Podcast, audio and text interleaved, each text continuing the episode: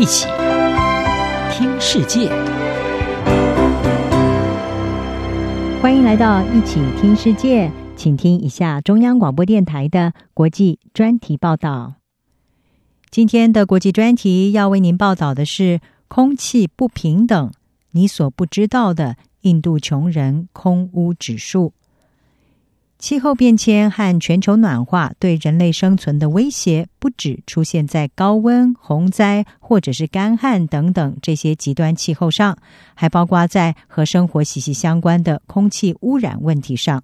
空污导致全球每一年有数百万人死亡，特别是在亚洲地区。而一项针对印度最贫苦还有最富裕的百分之十人口所进行的研究，则是显示，位于金字塔底部的穷人，他们所面临的空屋死亡风险是金字塔顶端人口的九倍之高。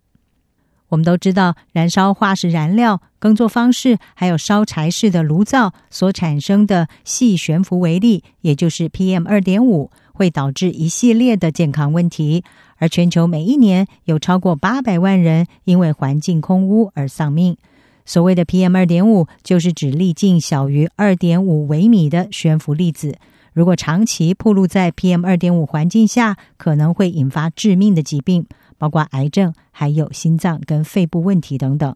根据联合国的标准，PM 二点五每一天二十四小时平均浓度最高不能够超过三十五微克立方公尺，全年每一天平均浓度不能够超过十五微克立方公尺。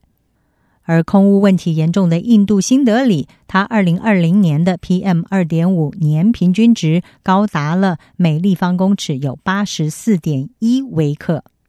事实上，先前的研究已经显示，因为过度消费的生活模式，那些最富有的阶层应该要对空污承担起巨大的责任。不过，应该承担巨大责任，却不代表他们也承受了巨大的风险。为了了解财富和空污暴露的关联性。来自欧洲还有美国的专家在印度进行了研究。印度的空污严重，根据瑞士空气监测公司 IQ Air 他们所公布的二零二零全球空气品质报告是指出，在空污最严重的三十个城市当中，印度就占了二十二个，新德里更是连续第三年蝉联了全球空污最糟糕的首都。绿色和平东南亚分部就指出，二零二零年新德里估计有五万四千人因为空污而早逝。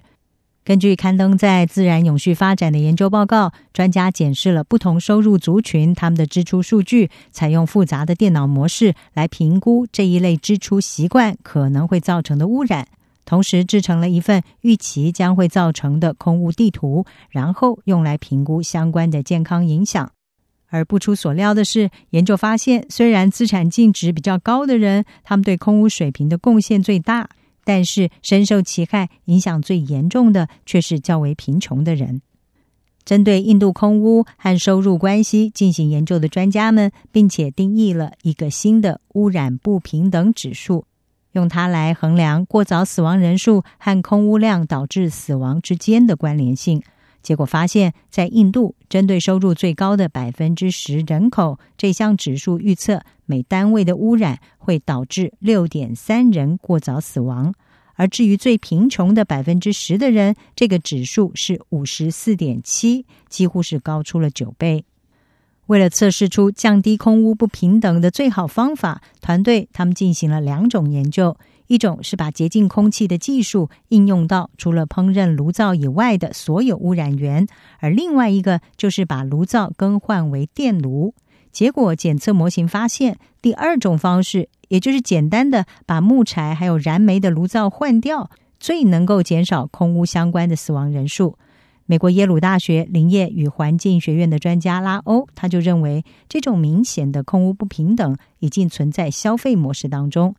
奥地利的国际应用系统分析研究所专家，同时也是主导这项研究的作者瓦格纳，他就说：“一项简单的方法就能够有效的来处理空污相关的死亡，尤其对穷人来说，那就是提供廉价洁净的炉灶和燃料。”研究成员帕乔里他就表示，这是一项很好的政策，因为简单的方法就能够挽救许多的生命，特别是在低收入家庭当中。不过，虽然借此可以让空污的风险得到更公平的分配，但是他也强调，他们的研究显示，透过洁净的烹饪方式，并不能够解决制造空污者和承受空污灾害者之间所潜在的不平等，而这种空气中的不对等仍然会持续的存在。以上专题由吴宁康编撰，还静静播报，谢谢您的收听。